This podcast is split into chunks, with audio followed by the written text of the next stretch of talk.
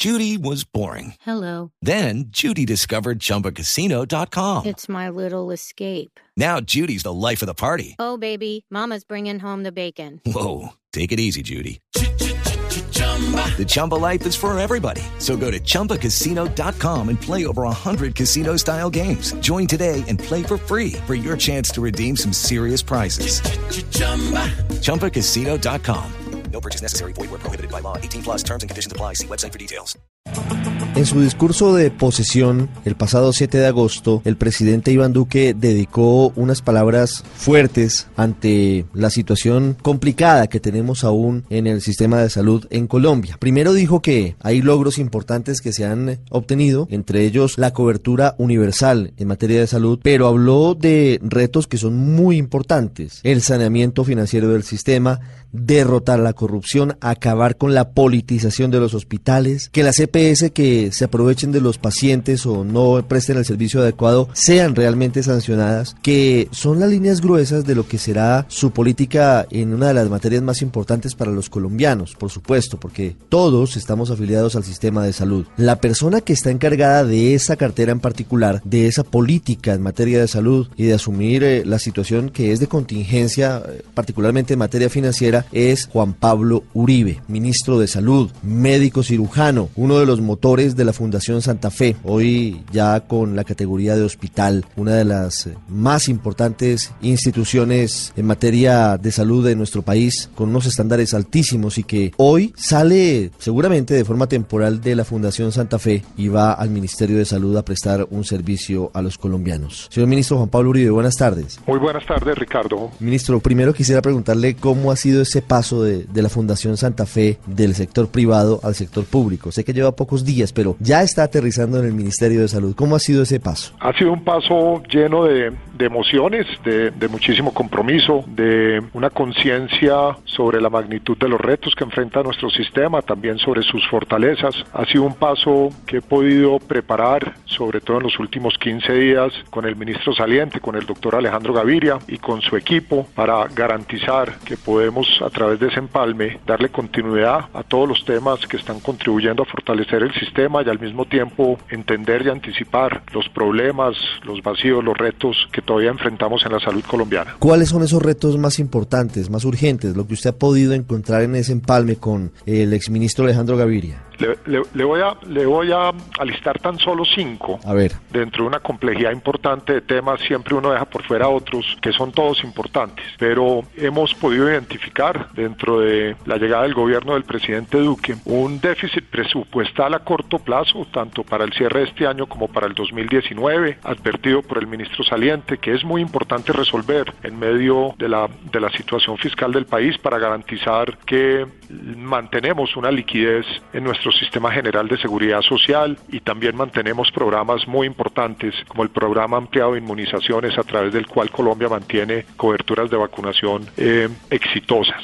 Un segundo reto es un desequilibrio financiero estructural, Ricardo, de largo plazo. Unas deudas que se han venido acumulando a lo largo de los años entre la nación y las EPS, entre las EPS y los hospitales y clínicas, entre estos últimos y los proveedores de insumos y medicamentos y tecnología, en algunos casos incluso frente a los trabajadores de la salud. Sobre el primer punto, el déficit presupuestal para este año y el entrante, ¿de cuánto es exactamente el faltante de dinero y de dónde plantean sacarlo? ¿De dónde plantean tapar ese hueco? Sí, tenemos, tenemos un estimado de cerca digámoslo, entre, entre el, el, el, cierre de este año y el año siguiente de cerca de 3 billones de pesos, una cifra inmensa. Y hay un compromiso del gobierno nacional, del presidente Duque, que entiende la inversión en salud como un, como un componente central en la búsqueda de mayor equidad en Colombia, de hacer ese esfuerzo para mantener la liquidez tanto de los programas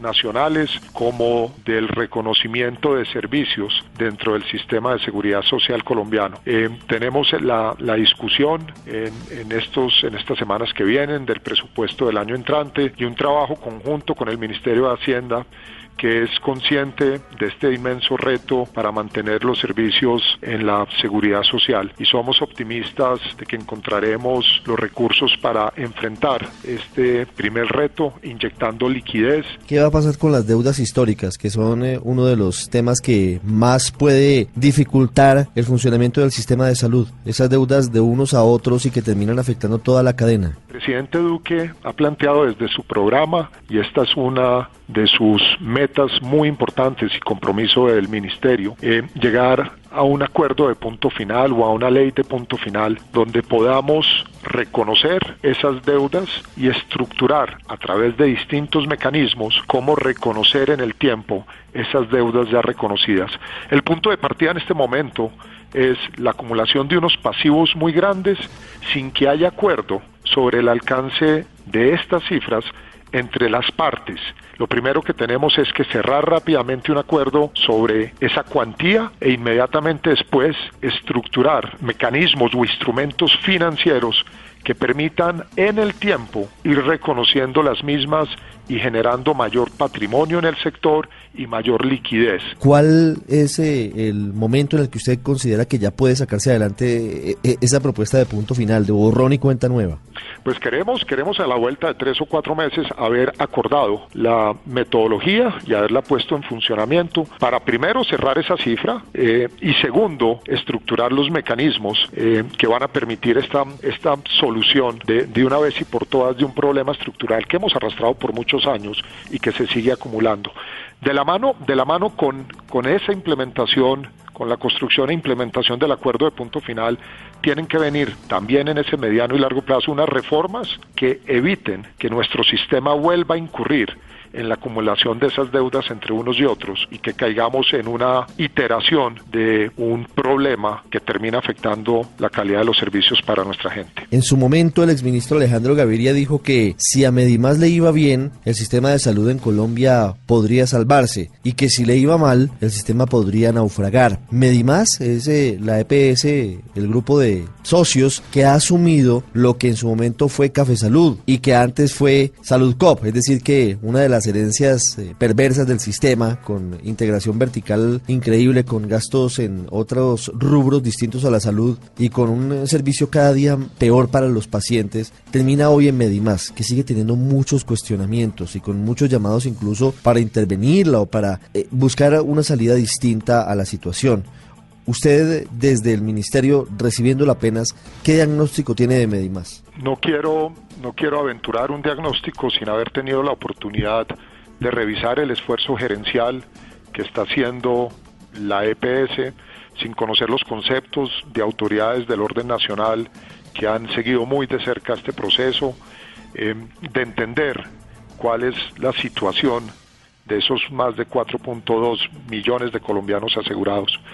En este caso particular y en otros casos de EPS del régimen contributivo y del régimen subsidiado, tenemos que revisar uno por uno dónde están en su desempeño frente a la población, cuál es su tendencia en ese desempeño, si es de mejoramiento o de deterioro, y cuáles son las alternativas que tiene el gobierno nacional en cabeza en este caso de la Superintendencia Nacional de Salud para intervenir cuando sea el caso para corregir servicios deficitarios. Uno de los retos inmensos del sector, además del el presupuestal del cual ya hablamos, Ricardo, es ir depurando el sistema de aquellos actores que no puedan estar bien dentro de las normas o dentro de los mínimos de desempeño en calidad y servicio que esperamos como ciudadanos. ¿Cuándo podría el país conocer el diagnóstico que usted haga sobre Medimás? El diagnóstico, el diagnóstico de esta EPS y de otras EPS debe ser un diagnóstico que a la vuelta, pues me atrevo a decir, de, de cuatro o seis semanas de gobierno con otras instituciones nacionales y muy liderados desde la Superintendencia Nacional de Salud, que es la autoridad que tiene la competencia para inspeccionar, vigilar y controlar el desempeño de los actores, eh, vamos, vamos a poderlo tener, Ricardo. Yo creo que, que ese es un lapso, digámoslo, prudente. ¿Cómo van a abordar la crisis de los hospitales públicos? Estuvieron esta semana en San Andrés y vieron lo que está pasando en el hospital de, del archipiélago, pero ¿cuál es el plan?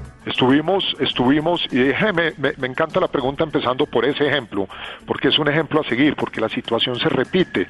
Hemos encontrado un sector hospitalario público en general postrado con profundos problemas en la garantía de la atención adecuada y segura para, para, para las poblaciones.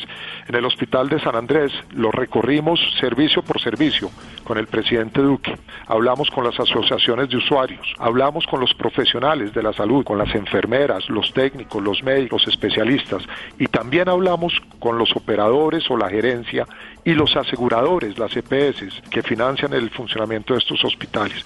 ¿Qué encontramos? Encontramos que tenemos que hacer unas medidas de choque inmediatas para asegurar que tenemos medicamentos oportunamente, que tenemos insumos básicos, que podemos remitir un paciente cuando las condiciones clínicas ameritan llevarlo a un sitio de mayor complejidad. Encontramos que es fundamental que las partes cumplan con los flujos financieros inmediatos para pagar los salarios o los honorarios de los profesionales. Una política para el hospital público colombiano que busque sobre todo, uno, garantizar su buen gobierno, que no haya politiquería ni corrupción alrededor de ellos. Dos, garantizar el orgullo de servicio de su talento humano. Y tres, garantizar que los flujos financieros sí le llegan al hospital y le llegan a la caja para permitir que haya mejoramiento tecnológico, que haya medicamentos e insumos oportunamente y que el ciudadano que llega allá esa mujer que llega embarazada o ese niño deshidratado encuentre realmente la resolutividad que está esperando cuando va a un hospital público. Para finalizar, ministro, los inmigrantes venezolanos, que se liga un poco al punto anterior, ¿cómo atenderlos? Porque llegan por miles y no se les puede ni se les debe negar la atención, pero sí significan un reto adicional a todo el sistema. Tengo que reconocer que en este momento no tenemos una respuesta que sirva para la proyección en el largo plazo. Lo que sí tenemos es un compromiso inmediato de hacer nuestro mejor esfuerzo para la atención digna y suficiente de esos inmigrantes venezolanos que han llegado a nuestro territorio y requieren servicios de salud. Esto exige una apropiación presupuestal adicional, pues los hospitales de frontera, en Maicao, en Cúcuta, bajando más, están en este momento haciendo un esfuerzo financiero importante para las atenciones básicas. El año entrante, un porcentaje que aún no podemos conocer, pero que estamos empezando a anticipar, de esos inmigrantes venezolanos se van a normalizar y van a entrar al sistema y nos van a exigir una mayor presupuestación y una mayor capacidad también en los servicios. Sobre eso vamos a estar trabajando y como le decía Ricardo, es un reto de coyuntura que estamos recibiendo. Señor Ministro de Salud, Juan Pablo Uribe, gracias por contarnos cuál es el diagnóstico que tiene hoy frente a un asunto tan importante para los colombianos. Ricardo, muchas gracias a ustedes y a todos los oyentes.